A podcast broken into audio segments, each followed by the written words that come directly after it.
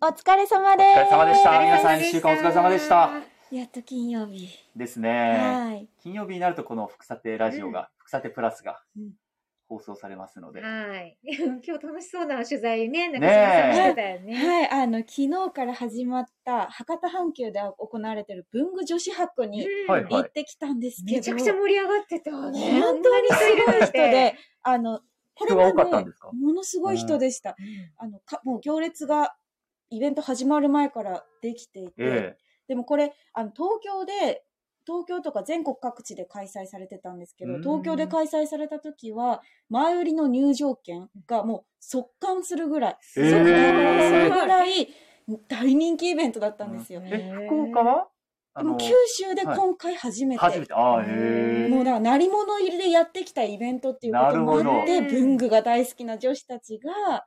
もうこぞって初日から集合して、平日だったのうに、んすごい若い人たちで溢れてましたえよ。えやっぱり SNS で広がって、皆さん噂を聞いてあきたんですかね。そういう方もいました。マスキングテープが好きで、マスキングテープとかをこうインスタではい見てたりした時にう、んあの、今度、文具女子博でマスキングテープいっぱい並ぶよみたいな情報を仕入れてきた方とか、いらっしゃいまえしたえ。ね。え、どこで会ってたんですかどこ場で所は。博多阪急の、博多も阪う急。 8階のイベントステ、イベントが行われるとこですね。いつまであるんですかと、来週の火曜日まで。はあでも、じょ何回かこう、出店者の入れ替えもあるので、はい何回も行きたくなるんじゃないかなとあ思いますね。えー、じゃあその期間中にお店がどんどん変わるんですね。はい、3万回変わるんじゃなかったえー、ですそかれははい非常に皆さん興味深いかもしれないですね。なかなか。うん、なかなかいや、うん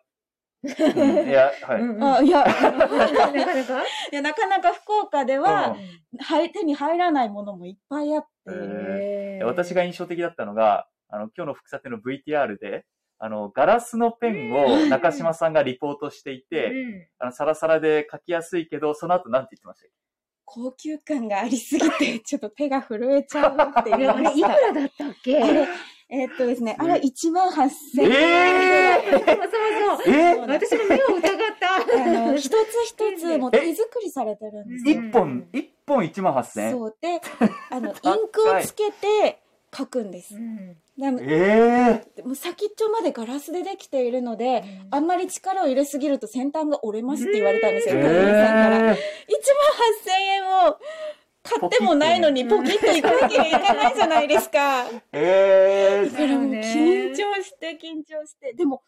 もう触り心地、持ち心地もガラスなのにいいですし、うんくぼみがあるんですけど、そこに指がこうピッとするのえで、ー、で、インクでこう書く感じの、もうなかかなかしないじゃない普です段ね、か。ボールペンとかだから。だけど、さらさらこう柔らかい書き心地で、へえ。ちょっと欲しくなりましたね、あれは。 1万8000円のペンか。ちょっと高いな。 えーしかもね、ガラスでできててとかでもねね。今、インク沼っていう言葉があって、インク生インク沼、イン沼。ク沼あの、何かにハマってる人のことをなんとか沼って言うんですけど、はいはい。沼るね。沼る。えー、ハマるえ松井さんも使うんですか沼るって言葉は私も最近知ってはね。ね、もう、こう、どつぼにはまるっていうか、グそうッと好きになるのえでー沼る文初めて具聞い沼たっていう言葉もありますし、うんその中から派生してインク沼っていう言葉もあって、あーはいそれはなんかこう、万年筆を使う人とかも、んが、なんかインクにこだわりを持つっはていうこあ。とでえ、、い色とかじゃなくて。色もそうですし、はい香りのするインクもあるんあですーよ。へでえ。そんなのも売ってたりとすかごいしすごい。て、ちょっと進化しすぎて全然ついていけない。楽しかったです。え、そのガラスのペン以外は何があるんですかどういうことですか例えば文具でど文んなも具でのがあ言るんうですかと、あだからそのインクもたくさんあって、はい香りがするインクがはいありましたし、自分でカスタムできるペンもあるんですよ。万年筆の先端の色とか、はいはい上の持ち手の部分をいろんな何種類か選べたりとかしてへー、オリジナリティある万年筆とかペン、ボールペンを作ることができたりもしますし、なんか大体取材に行くと、そのたくさんものがあるじゃないですか。はいその中から、うわ、これすごいとうかん、伝えたいなって思うものを大体リポートするじゃないですか。はいで、今回そのガラスのペンはを中島さん選んだわけで、えー他に迷ったものなかったんですか他には、ああ、でもなんだろう。あの、マスキングテープのくじがあっったんですよね。はいはいちょっ。とマスキングテープのくじ。あの、くじ、ガラポン要素がある、はい マスキングテープのお店があっあーてえ、はいはいどういうことなんか、カプセルはいを取って、その中に入っているマスキングテープ、ランダムにうん。入ってるのをもらえるっていうえのなるほどが、へーね。じゃあもう選べるんじゃなくて、こう、はい。ガそうガチャガチャ要素があるお店があったり、り。あとはもう好きなだけちぎっていいよみたいな、なんか、ビュッフェ、マスキングテープビュッフェとかあも、ーええ。ちょうど面白かったです。面白いそういうエンタメ要素もあって、ええ。あ、じゃあ、ただ単にその、たくさん、あの、商品が並んでるわけではなくはいて、楽しむためのうん何かこう仕掛けもされてるんですね。そうですだよ、かね。ら入場料がそ上うが。るわけ いくら ですかあの、当日会場で払う場合は400円で、はい。でも、あの、午前中を中、午前中に入るのは、ええゆっくりお買い物してもらうために、午前中限定の人たちは、前売りチケットで900円。えすごいね。あ、ちょっとメッセージが来てますね。割ったら伝説残せたの に、いや割れない割れない。い本や、でも確かに、確かにね。文具女子博の取材に行って1万8000円のガラスペン割ったらどうなるんでしょうね。ありますこれまでそういう取材でうんちょっとやってしまったみたいなのっえー、あるて。いやない、あ、ないですよね。慎重になりますもまあんね。確かにもう壊しちゃいけないと思うから。当に。もうちょっと、できなかった、さすがに。ガラスのペンはまあ確かに使ってみたいなと思うんですけど、マスキングテープうっんてどういうところに魅力を感じるんですかあんまり使わないので、普段私は。あーあ、私は誰かに手紙を送るときとかに、ちあーょっと貼ったりとか、あはとあは、はあはあ。あの、スケジュール帳に貼るっていう人は結構いらっしゃいまえすね。ーえ、スケジュール帳に何のために貼るんですか目印あの、いや、もう可愛くしたいんですうん なるほどみんななるほど。はい。だからまあ、みんなもうデジタルでスケジュール管理なんてできるんですけど、はいうんうんあえて手書きのスケジュール帳を使って、プライベートのなんか遊びとかのところには、可愛いふす、あの、マスキングテープを貼ったり、はいはい。印鑑って、あの、3月3日とうか、こんうう、ん日付印が、可愛い日付印もあるんですよ、たくさん。へーそういうのを押したりとかして、やっぱり楽しむ。へーなんかデジタルとの使い分けをしてる人が 多いなっていうのも感じましへた。ーいや、なんかこの時代だからこそ、あまり必要ないのかなって思ってしまうんですけいどや、ぎ逆なんですね。そうこの時代だからこそ、うんあえて紙で書いそて、その可愛さに満足して、はいどんどんどんどん自分なりにこうアレンジしていく。そうです、そうです。はあ、へえ。松井さんはどっちですか私はデジタルのタイプなのいやで。でもね、私もその、そういうのをしてる人を見て、すごいと思うけど、は私もセンスがなくて、そういうのはできないんえですじゃあ、よ、ね。松井さんはどっちですかデジタル割とタイプかデ。ジタルタイプかも、それとか、そう、可愛らしいものよりも、本当一本のペンを握りしめてるタ イプ。どっちかっていうと。笑いすぎて。笑いすぎですパーティションあのあ、が大丈夫です。アクリルスタ板ジがオ、でやってるんですけど、パーティションのアクリル板が 今ちょっと倒れました。ハプニングが起きちゃいました ね。笑いすぎました。ちょっとびっくりしました。はい。一本なのるほど。いや、手を握握りりししめめってていうのが、昔か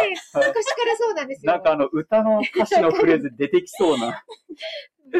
そうなんです。いや、私もあの、この、これなんですか、ジェットストリームって、これちょっと、こういう飯出していいのかわかんないですけど、これをもう、社会人になってずーっと使ってるんですようん。あの、壊れるたびにジェットストリームの4色ペンを変えて、インクを変えて使ってるんで、私もどっちかって言ったら、一本の手を握りしめるタイプなんですけ ど、いや、中島さんはちょっと紙も、はい。マスキングテープも上手だしね。そう、絵もね、上手なんですまあよ。そういうの好きなので。イラストも得意だし、もう結構ね、副査定の中でもね、こうイ何ラスト回か描いて手書きで。はい、出していただいてますけど、へそんな文具女子博の話でした。なるほどあー面白いー。面白いですね。うん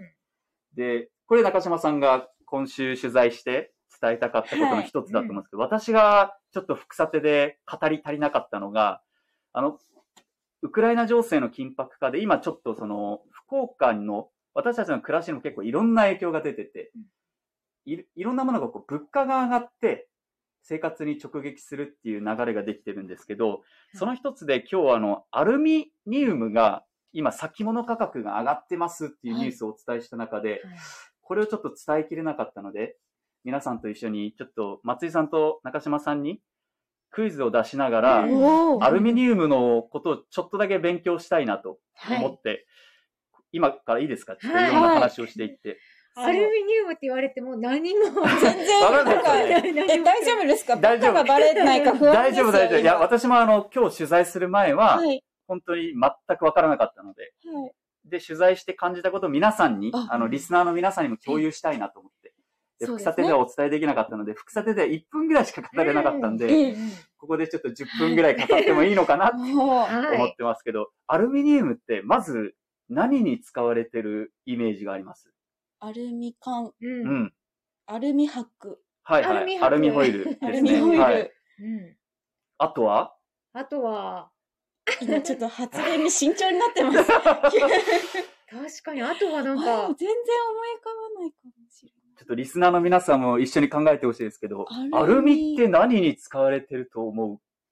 どうなんですかアルねミなんか、私もあんまり思い浮かばなかったんですけど、ど。ないアルミヒントを出すとうん、うん、ヒントというかもう答えになっちゃうんですけうど ん、うんうん乗り物関係。タイヤとかそう。えー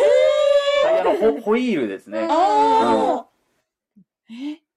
そうなんですねあ とは宇宙服とか宇宙機に使われてんのか なそれちょっと私もわ かんないですね。え、でも、あの、一番使われているのっていうのは、そのアルミホイルとか、そういうのじゃなくて、うんうんな、なんあ違だうんとで思いますすそうかえーじゃなくて、あのじゃなくて業業種というか、うん一番使われてるもの、分野というか、量ですか量、量、量で言うと、えー量じゃあ飛大行機きいも飛行機、のおじゃあ電車電車、あ、あー二人とも正解ですね。その、えーいわゆる輸送関係って言われるはい自動車うん、飛行機、列車、あとロケットとか、 おーこういったものが、そのアルミの使われてる用途の中で全体の4割を占めてるって言われてて、へーそうなんだ。そう意。外と丈夫なものってことなんですそうそうそう。で、私も知らなかったんですけど、取材を通して、え、こんなところにも使われてるのっていうのがあったんですけど、はいなんだと思いますあ、本当あ木戸さんの視界がえーみたいな、そうえーもうちょっと確かにヒンしトかないですよね。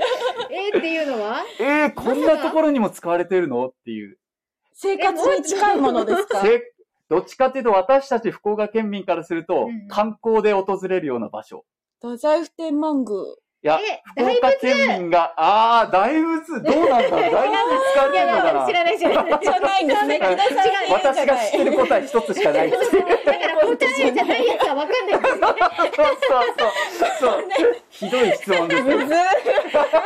えないと。答えな難い しい。わかった、じゃあ絞ります。はい東京都にある。東京都、スカイツリー。そうええー。ちょっとあっさり当てて。ごめんなさい。え、そんなかん質問難しかったはずなんですけで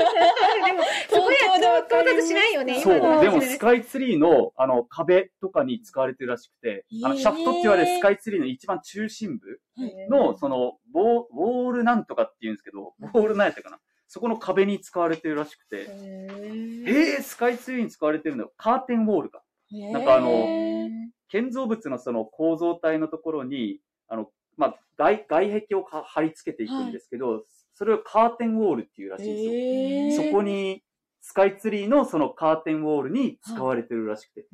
えー、そんなところに使われてるんだっていうのがはい、これ、副査定ではお伝えできなか ったので、今回のニュースをね、うん、まあ確おか伝えにすね。る中で。でもそのアルミの価格がもう、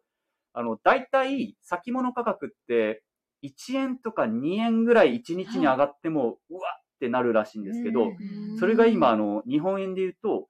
1日に20円とか上がってるらしいです。すごいね。で、もう過去最高値で連日。うん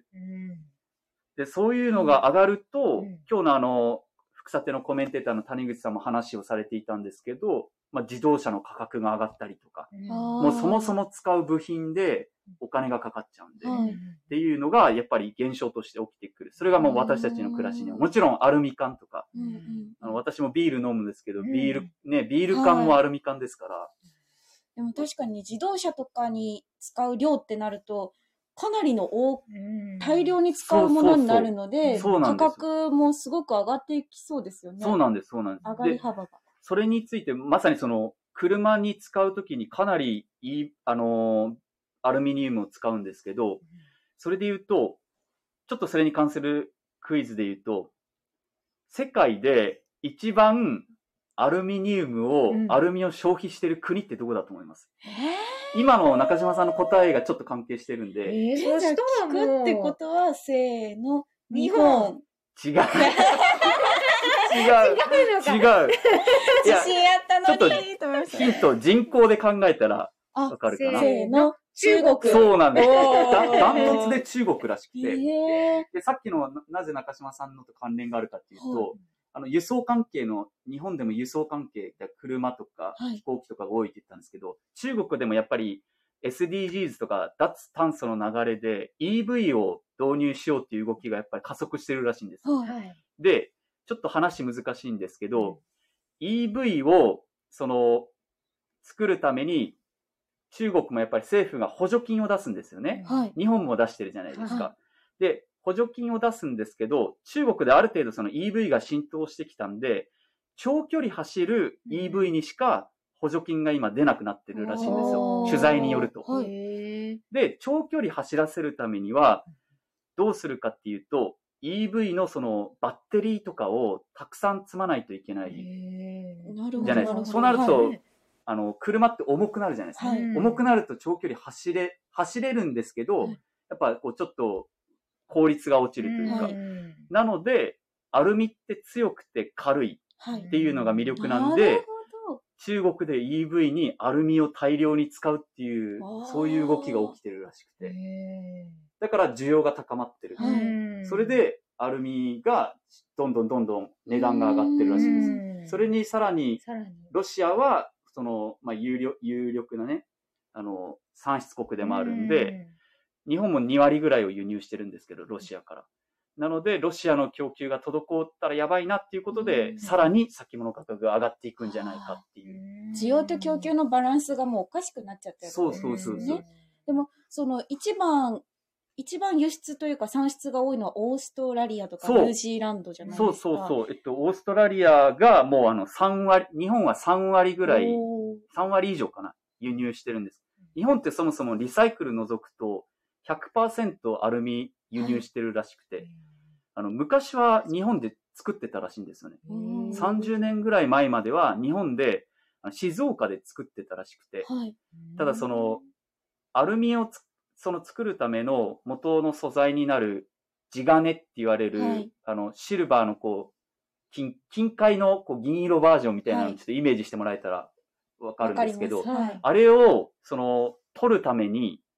あの、電気をものすごく使うらしいです。へえ。埋まってる、その、はい。地中に埋まってるものを取り出すために電気をものすごく使うから、日本って世界的に見ても電気代が高いのので、、やっぱりもう日本で取るのはやめようっていうことでうん30年前にそれがもうなくなって、はい。で、今もう日本は100%輸入っていう、あーそう。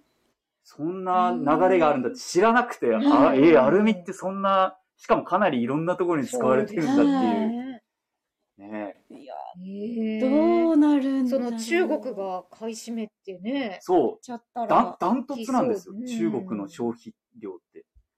だから中国、だから例えばさっき中島さんが言った、オーストラリアからじゃあ、あの、もっとね、はい、うん日本は輸入すればいいじゃんって思うけど、うんもちろん中国もうんオーストラリアとね、うんあの、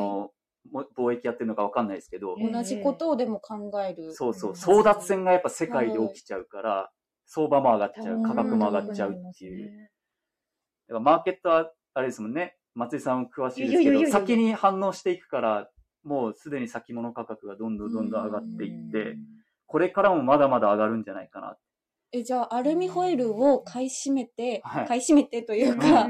アルミホイルを大事に持ってたら、それは値段が上転売すいるやがっていくんでしょうそういうか。風な思想は絶対あると思う。ー、そうそうそうそうそう、ですね。多分まあ、これやっちゃいけないことなんですけあどー、絶対に。で、アルミホイルがどうやってできてるかわかんないんですけど、はいあの、そもそも地金って言われる、その、金塊の銀色バージョンみたいな、あの、はいものをイメージ、その素材を、あの混ぜるらしいんです。溶溶かして合金って言って、はいま、混ぜるらしいんでうんうんうんす。いろんなものと、あの、えっとね、マグネシウムとか亜鉛とかシリコンとあか、ーそれぞれで混ぜて使う、形にして使っていくから、多分アルミホイルを持ってても、純度相当低いかそら。うそうそうそ。れもね、アルミホイルがわかんないけど、純度どれぐらいかそうわでかすんなね。い。何を持っていいんだろアう。ルミホイルで金儲けを考えない方がいいですね。でもそれぐらいね、アルミの価値が高いというか、需要が高まってるんで、争奪戦が起きてるんだなっていう。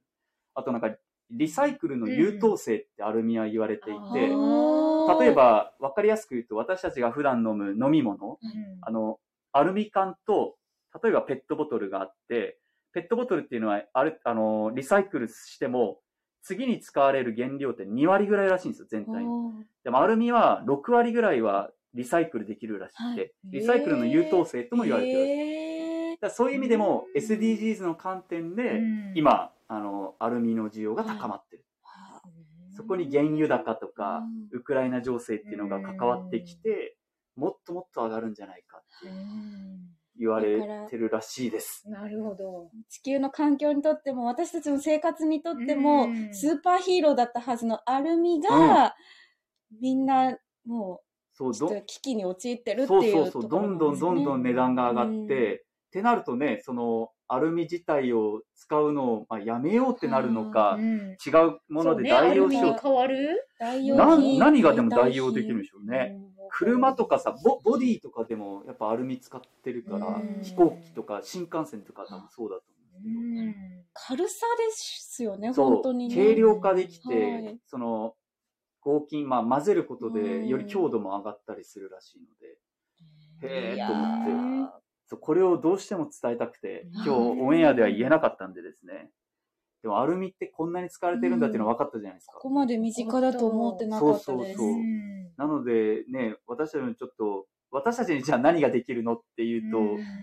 難しいですけどね。そうですね。まあでも、うんどうなんだろう。リサイクルのアルミ缶はちゃんとリサイクルあーするアルミと分けるとかそ。うそうはいだから自治体によってアルミって、あの、燃えるゴミで出していいところもあれば、そうじゃないところもあるみたいです。福岡の場合はね、分別ちゃんとしないといけないように、うんおそらくなってますんで、そういうところですかうねん。というリサイクル。ううんん、リサイクルの優等生アルミ。知らなかったです私たちもじゃあリサイクルしてあげないといけないですね。うんせっかくなので。そう。ということで今日はこのウクライナ情勢に絡んで、はい。アルミについてお伝えしました。あメッセージって何か来てますあ、アルミ缶って来てますね。ペイペイドームの屋根使われてるかな使あわあ、れてどうなんだそう。ろう。メッセージでペイペイドームのやねり使答われえるてことまはすでかきないけどね。そう答えることはできない。あのわかんないんです取けど。材の幅がちょっと狭かったのいか。やいやいやいやいや、そうじゃなくてね。え、でもちょっと調べておきます調べてねみる本当。でペすイねペイドームの屋根に使われてるのかもしれないです使われてね。そう。は軽いでも本当にだから全然知らないところにここに使われてるんだっていうのがうんたくさんあるんだうでんしょうね。アルミの場合は。今回結構過去で、過去の中でも一番10回目の今日記念すべき放送だったんですけおうはど、い一番中身が濃かったんじゃないかなと私的には思え、いでもます。それってじゃあブラッシュアップされてるってことですどねんどんどんどん。いや、今日楽しかったです。はいうん勉強になりました。勉強になりましいやなんかた。楽しく真剣にこう、うんうんそれぞれがね、みんな取材してるんでええ、そこから語りきれなかったものをうんお伝えできればなと思いますんで、ちょっとペイペイドームの屋根にアルミが使われてるか調べておきますんうんで、あまと、た来週ちょっと触れたいなと思い ます。で、また来週からは、福さてで、中学生、高校生、この前やったアナウンスコンクールのは中いはいはい学生、高校生が、なんと生出演しそうて、、そうなんですニュー。スを読んでくれるんですうんよ。すごいですよすごね。いいですね。ちょっとそれを楽しみにしてほしいです。や、あのー本当にスクール、あの、コンクール入賞した人たちっていうのはもう、僕たちより上手いんじゃないかなって思ってしまうぐらいの、美声の持ち主で、読みの癖もなくて、ですめね。ちゃくちゃ緊張したと思うんだけうどん、全すごい落ち着いててね、そうですね決びっく勝り大し会ました。レベル高かったでですから。アナウンスコンクールに入賞した人が、その来週月曜日からほ、はいほぼ毎日っていう感じですかね。そうですねスケジュールを合うところで出てもらう。全部で15人、ええー1日日替わりで出ていただくので、1日1人ずつ。皆さんのちょっと美声ーを、ねえ楽しみですね。リスナーの人にもちょっとテレビを通してね、ええうんで聞もいてもらえればなととて。も緊張してると思うので、温かい目で皆さん見てください。私たちのちょっと役割も大事ですね。緊張をほぐしてあげるっていう。そこもちょっと注目して、来週の副査定を見ていただければと思います。ということで今週はこれで放送を終わりたいと思います。はい。皆さん一週間お疲れ様でした。お疲れ様でお疲れ様でししたた。良い週末を。